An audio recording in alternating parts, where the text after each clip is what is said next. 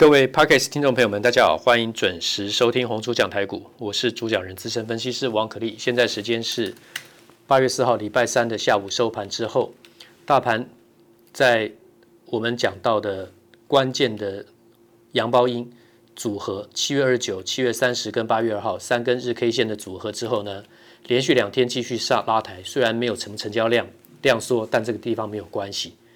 那么一一样是延伸中长多往上的震荡的格局，见涨见回不回，这样慢慢上去啊，大家还在怀疑啊。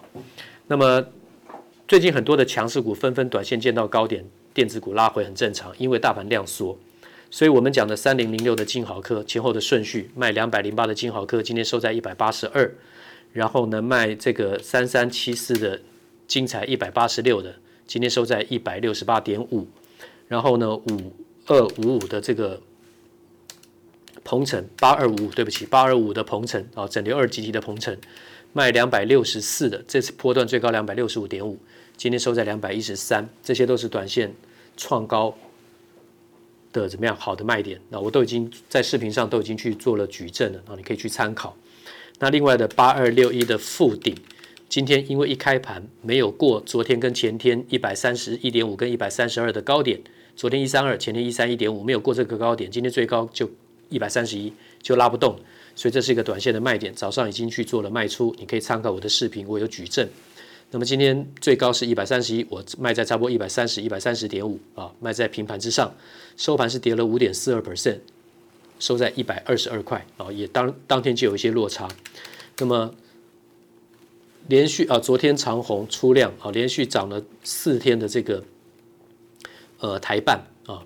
破季线跟着大盘破季线来到七十一点九之后呢，连续涨了四天的这个台半，昨天拉出一根中长红带量，今天再开高啊，当然就碰到了七月中密集的这个压力区，那边是外资一买一卖一买一卖造成的啊。其实它不需要做那么多动作，你可以看我视频，我有把它的这个筹码拆解给各位看啊，他自己做的很奇怪的一些交易，但是呢造成的压力，所以今天一开盘开在最高八十八点二，然后拉高到八十九点五。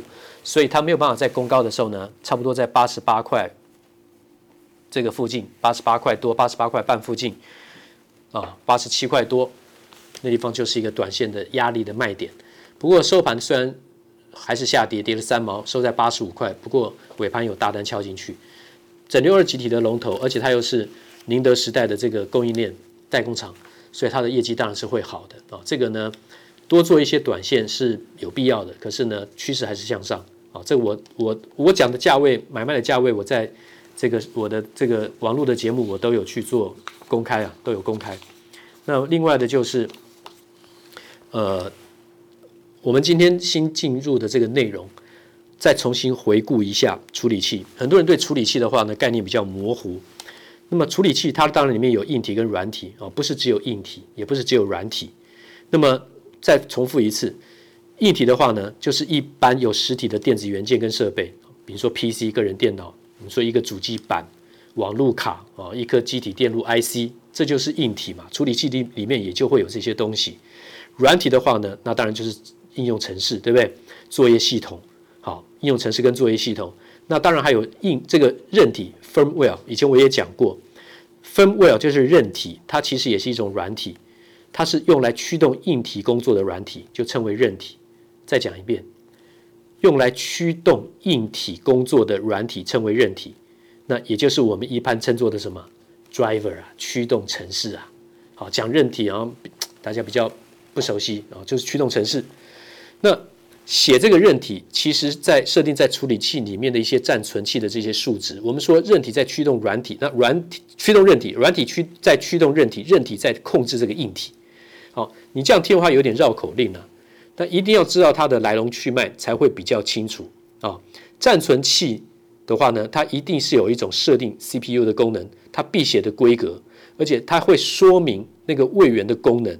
那写那个程式的话呢，好比说一一一一零零零一一零，就这个怎么样？一跟零一跟零。所以在我们的 CPU 里面，它有一块暂存器，里面就是一堆的零跟一。好，那么它会注册在什么地方呢？用说的可能不容易去理解。暂时这边不多写啊，也不多讲，你就记住，韧体就是一种驱动程式，处理器它有软体跟硬体。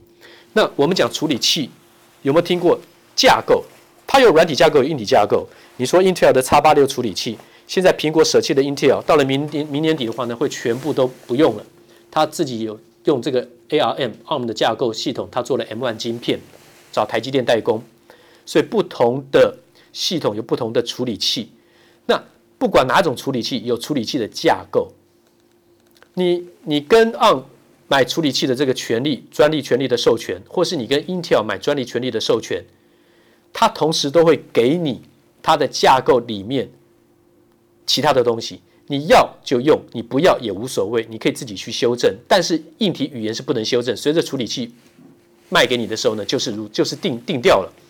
但是讲到架构，就是说架构设计的好坏，就跟这个处理器的功能能不能发挥比较强大的功效是有绝对关联的。好，处理器它的软体架构跟硬体架构，我们之前也跟各位讲过。处理器它也分，我们先讲处理器的种类。处理器它有哪些种类？我们之前说过，有数位讯号处理器，就叫 DSP 啊，Digital Signal Processor，对不对？那么它还有图形处理器，就是 GPU 啊，Graphic Processing Unit。所以大家都知道的这个 DSP 数位讯号处理器。那数位讯号处理器，它就是属于怎么样？精简指令集，又又又凑在一起了，对不对？我们之前讲到复杂指令集 CISC，还有精简指令集 RISC。那个 CISC 那个复杂指令集那个 C 就是复杂的意思，complex，对不对？那精简指令集那个 R 就是什么？就是 reduced，就是减少的哦。所以精简指令集处理器叫做 RISC，对不对？那么它的核心就是乘加器，就是乘法跟加法啊，multiple add。Calculator 就是 MAC，它可以在一个时脉周期内进行一次乘法跟加法，一个时脉周期啊，里面它有乘法跟加法的运算。那 DSP 世界级的大厂德仪、恩智浦啊，这个大家都听过，还有 Freescale 菲斯卡尔 DSP 就是数位讯号处理器的这些大厂。那如果是 GPU 来讲的话，就是 Graphic Process Unit。那这个图形处理器就是 Graphic 来讲，它是处理什么？大家。顾名思义就知道，处理个人电脑啦、server 啦、游戏机啦、手机这些影像运算的工作，最主要是要把我们 3D 的影像图件的物件呢表现在平面的显示上。平面的显示器上面要看出 3D 的图像，那当然就需要图形处理器。那 GPU 的代表龙头厂商，当然大家就非常熟悉，就是辉达、NVIDIA，还有超微 M 这个 AMD，对不对？好，那这是处理器的种类。刚刚讲到的 DSP 还有 GPU，那当然还有。MCU 啊，现在最火红的微控制器，新唐，对不对？新唐的话呢，创高的边缘，上次来到一百六十二，最低回档到多少？一百二十四，现在又拉高到一百四十九点五，今天最高一百五十五，跟前高一百六十二非常的接近。我们刚刚讲到微控制器，它也是属于怎么样？精简指令集，它是利用核心来讲，它是利用加法来进行所有的运算工作。哦，这是最低阶的处理器，便宜。量大需求大，所以在大厂没有扩产的情况之下，现在因为功率半导体，你说车用全部塞爆晶片缺，所以为什么这个下半年开始这些股票这么强？啊，微控制器，你说它技术层次等级不高，你就缺货啊，它还可以涨价嘞，第三季不是吗？所有的产品都有微控制器啦。小的什么，我们家里的遥控器啦，对不对？电视机那种遥控器啦，冷气啊，冰啊，冷气的遥控器啊，冰箱都有遥控器的，对不对？现在那飞机、火车、这汽车都不用讲，一定都到处都是微控制器，就是 MCU。那代表的厂商，义达电半导体啊，德州仪器，德州仪器这种超大、超超超强的公司，对不对？还有这个日本的这个瑞萨啊，那么卖给欧洲的话呢，像这个 ABS 的话呢，它一定要用到怎么样？瑞萨这个 MCU。还有 Freescale 刚刚讲到的菲斯卡尔啊，还有恩智浦啦，还有富基组啦、富士通啦、Infini 啦、三星啦，这些都有。好，sensor 的话来讲，感应器来讲，它一定是类比讯号，它绝对不是数位的。好，我们刚讲到的处理器的种类有 MCU 微处理器，有 GPU，对不对？然后呢，还有这个 DSP 哦，这些大家知道处理器的种类。那处理器的硬体架构比较难去理解啊，那么。像这个 MIPS 就是 Million Instructions per Second，这中央处理器 CPU，它就是处于比较怎么样精细的、比较复杂的运算。这点我今天不先提到这里，我们先回来让大家能够记住一些该有的东西。我们再重复一遍，大家一定要有的概念是什么？就是处理器的软体架构。啊，处理器的软体架构是什么东西？那么处理器的软体架构，我们之前讲过，由下而上的一层一层往上盖房子，从一楼、二楼、三楼、四楼、五楼，从一楼开始往上。好，一楼的部分是使用者界面 （User Interface），简简称 UI。好比说你的怎么样，滑鼠就是。那么图形者使用界面就是前面加一个 Graphic，就是。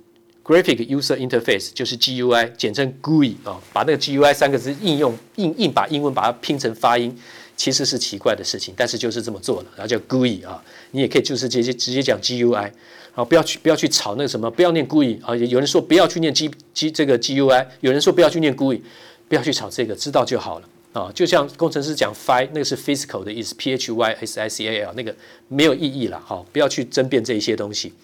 那使用者界面，我们用的点动滑鼠就是所谓的使用者界面嘛。光是听使用者界面，也就是听起来是什么干什么意思，对不对？啊，就是你手上可以用，可以就是可以操控电脑去下执行指令的。那使用者界面是一楼，二楼的话就是什么应用程式。你的手不点进去的话，应用程式怎么启动？所以应用程式就是 APP 嘛，Application Program 就是叫 APP，Application 再一个 Program 就是 APP。所以在作业系统之下。那这些特定功能软体，就是叫应用程式，像电脑的怎么样，Word，还有这个 Excel，对不对？PPT 啊，那手机就是什么很熟的，我们的 Line 啊，WeChat，这些就是属于怎么样应用程式。再往上驱动，第到了三第三层楼就是作业系统，Operation Operating System，那就管理我们电脑所有的硬体跟软体的核心嘛。这些核心的程式是属于程式，像电脑 DOS、Windows 啦、Linux 啦、Mac，手机的话就是我们的两大系统。Android 或是苹果的 iOS 系统，对不对？好，我们刚刚讲到了三层，一二三层楼，讲到第四跟第五层之前，先回过来讲，第一个叫什么？使用者界面。第二层楼叫什么？APP 应用程式。那第三楼叫什么？作这个作业系统。好，我们进入第四层，第四楼了，软体指令。五楼呢，叫做硬体指令。顶楼叫什么？中央处理器。有的人的概念逻辑是从最上面开始往下看。那我是告诉你，从一楼开始到五楼，然后五楼上面一个顶顶顶楼花园啊，顶楼花园啊，第四层楼软体指令，控制硬体指令一定要软要驱动电晶体的这个运算指令嘛，所以要用软体来驱动这个硬指指下指令给硬体硬体指令，硬体指令就不能修改了，对不对？软体指令你还可以修改，每一家用应用的这个运用的这个功能不一样，需求不一样，对不对？那哪一些是软体指令？像 C 语言呐、对不对？For 啊，while 啊，if else 啊，所以这个作业系统是由软体指令串写出来的，这叫做软体指令。软体指令就是要去驱动硬体指令的。你驱动电晶体的运算的指令，这叫做硬体指令哦。电晶体就是切换嘛，一跟零，一跟零嘛，对不对？不管你是 MOSFET，不管你是这个 FinFET 还是 GATFET，不管你是从过去的成熟制程到现在的先进制程，电晶体要能够驱动这个电晶体做运算，一跟零的切换是由软体指令来下的，但是硬体指令是不能修改的，像什么 ADD 啦、Push 啦、POP、Pop 这些指令，啊，每一家都用，每一家的厂牌都会，一定一定会有硬体指令。那硬体指令呢，再下给怎么样？中央处理器啊，CPU 啊，最复杂的这个结构啊，那电晶体排列组合而成啊，硬体指令其实就是为了要驱动 CPU 的。不然怎么运算？电脑的基本功能就是在这个地方。好，你说我们从最不能更改的、最基础的电晶体开始，我们当做一楼，倒过来看，我也我们也可以接受，概念是一样的。好，那就是先是 CPU 电晶体，好，这个 CMOS 啦、FinFET 啦，好，这个 GATFET 啦，对不对？好，那么再来就是硬体指令、软体指令、作业程式，啊，作业系统、应用程式，然后使用者界面。我觉得还是从一楼。往五楼，然后到天花板，你比较容易理解。一楼就是我们自己，我们可以点我们的滑鼠，我们看电脑，我们去下指令，我们希望电脑显示出我们要的功能，帮我们做这些计算，或者是叫一些图档啊，看一些做一些应用，对不对？编辑啊，很我们都可以有很多这个电脑的功能。这使用者界面，这是一楼。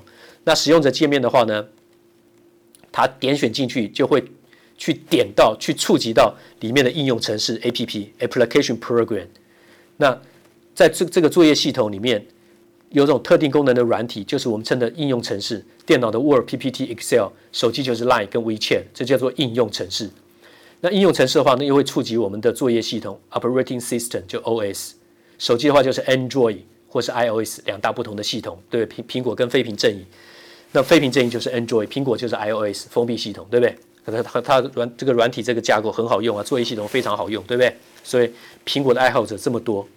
那电脑的部分来讲，手机的部分是 Android 跟 iOS，那电脑的部分的作业系统，我们就是我们称的 DOS，Disk Operating System，对不对？还有这个 Windows、Linux、Mac，对不对？那么作业系统就可以再怎么样去指令到我们的软体指令，for、while、if、else 这些，还像什么 C 语言，这个控制硬体的指令来驱动电晶体运算的这个指令，我们称作软体指令。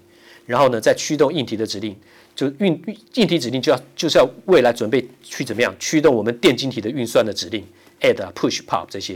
然后最后电脑最核心的组合，当然就是 CPU 最重要的部分。